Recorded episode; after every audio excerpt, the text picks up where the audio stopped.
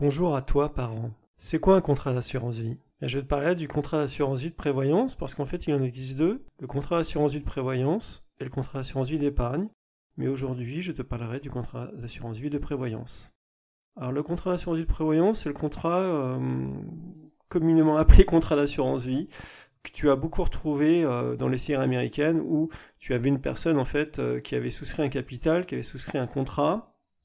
Dans ce contrat, euh, s'il décédait, il y avait une personne ou plusieurs personnes qui pouvaient être, bénéficiaires, c'est ce qu'on appelle une clause bénéficiaire.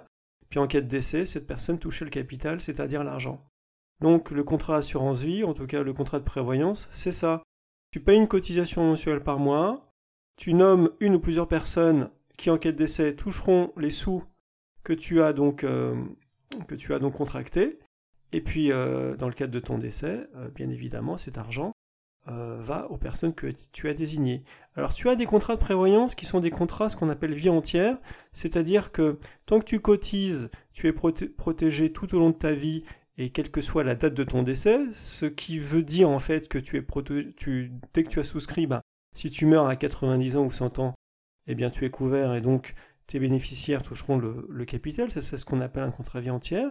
Et puis tu as les contrats de prévoyance, on va dire, classiques que, que tu retrouves communément, euh, où tu payes une cotisation en échange d'un capital, et en cas de décès, tu touches au capital, mais là, tu as des limites d'âge qui peuvent être de 50 ans, de 60 ans, de 75 ans, et au-delà, tu n'es plus couvert.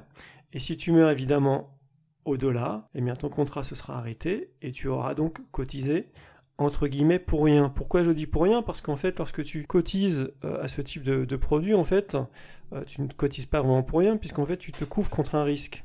Si malheureusement ça survient, les personnes qui seront tes bénéficiaires seront bien contents de toucher ce capital. Maintenant, si ça n'arrive pas, c'est ce qu'on appelle euh, l'inversion du cycle du produit, c'est qu'en fait tu payes pour quelque chose qui n'est pas palpable, qui ne s'est pas concrétisé. C'est là d'où la difficulté de ne pas penser que le contrat de prévoyance est un contrat d'escroc. Alors il existe aussi d'autres contrats de prévoyance que tu connais par le biais de, de ta prévoyance collective, si tu appartiens à un grand groupe, donc en cas de décès, tu as donc des capitaux qui vont à tes bénéficiaires et qui sont donc des contrats de prévoyance mais d'assurance collective. Tu as aussi des contrats rente éducation qui fonctionnent à peu près sur le même principe sauf que en cas de décès par exemple euh, une rente peut être allouée à ton enfant euh, par mois ou par année euh, jusqu'à un certain âge déterminé par les clauses contractuelles du contrat. Donc voilà, je t'ai fait un petit focus sur le contrat de prévoyance pour t'indiquer euh, comment ça fonctionne. Évidemment, ces mêmes contrats de prévoyance, tu le retrouves aussi si tu as contracté un prêt à la consommation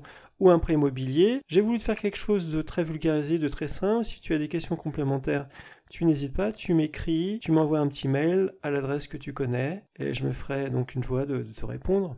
À très bientôt. Prends soin de toi. Allez, salut.